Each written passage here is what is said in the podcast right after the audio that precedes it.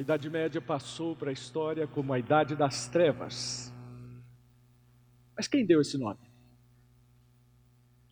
Quem disse que aqueles dez séculos são realmente trevas?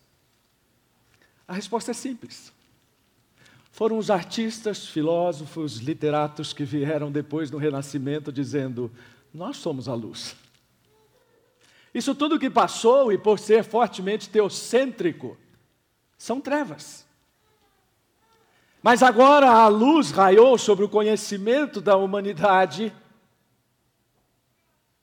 E depois disso veio o iluminismo e tantos outros movimentos humanistas cujo único objetivo é dizer: nós somos a luz. E este é o padrão com que o diabo vem trabalhando ao longo da história da humanidade. Para dizer, não há essa referência única, absoluta. Você tem a sua própria luz, então passamos a conviver com a ideia de que é possível cada um ter a sua própria moral, a sua própria espiritualidade, a sua própria ideia do que é viver,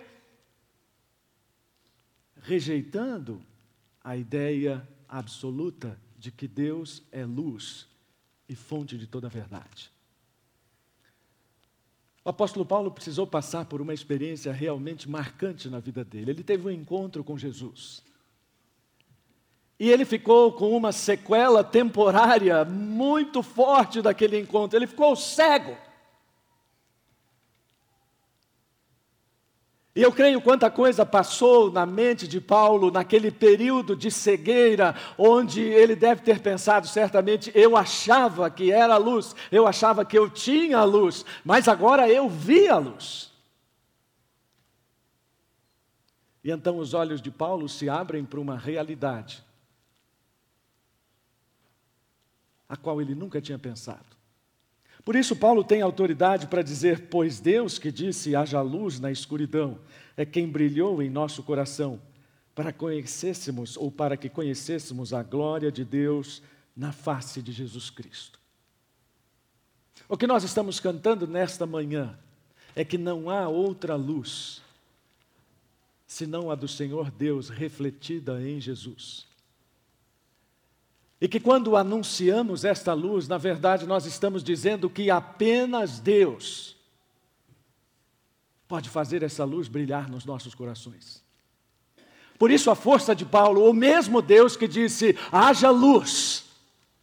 Ou seja, não é você, não é uma capacidade exterior a você que não seja Deus que tem o poder de dizer: vai haver luz no seu coração. Mas nesta manhã nós não estamos cantando apenas sobre a luz. O nosso desejo é que essa luz de Cristo brilhe no coração de cada um de nós. E quando a luz de Cristo brilha no nosso coração, nós ganhamos uma nova visão sobre a pessoa de Deus. Ganhamos uma nova visão sobre o quanto Deus nos ama.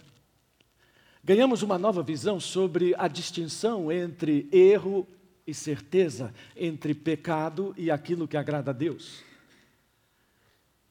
Porque exatamente o poder da luz é esse: é trazer às claras aquilo que de outra forma não conseguiríamos enxergar.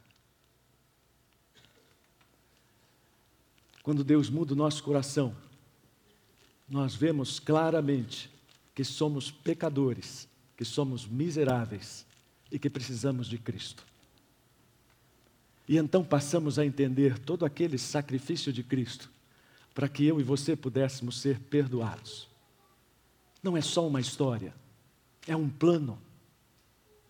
Não é só um enredo cheio de detalhes interessantes. É uma ideia obsessiva de Deus de reconciliar a humanidade com Ele por meio de Cristo. Nossa oração nesta manhã é que você veja a luz. E que você tenha uma visão quase como a de um menino no conto de Charles Dickens, que quase morrendo, aponta para os seus familiares à volta e diz: O rosto de Cristo naquele quadro da escola não é totalmente verdadeiro, porque ele não tem o brilho da luz que eu estou vendo agora. E morre. Você pode ver a luz nesta manhã, não apenas quando este salão estiver novamente aceso, mas quando você fechar os olhos agora e orar junto comigo, junto com o coro, com os instrumentistas, com todos os demais pedindo que a, brilhe, a luz do Senhor Jesus brilhe no seu coração. Vamos orar juntos? Senhor, é muito bom cantar sobre a luz. É muito bom entender inte intelectualmente tudo que ela representa do ponto de vista da física, da biologia, de como ela é essencial.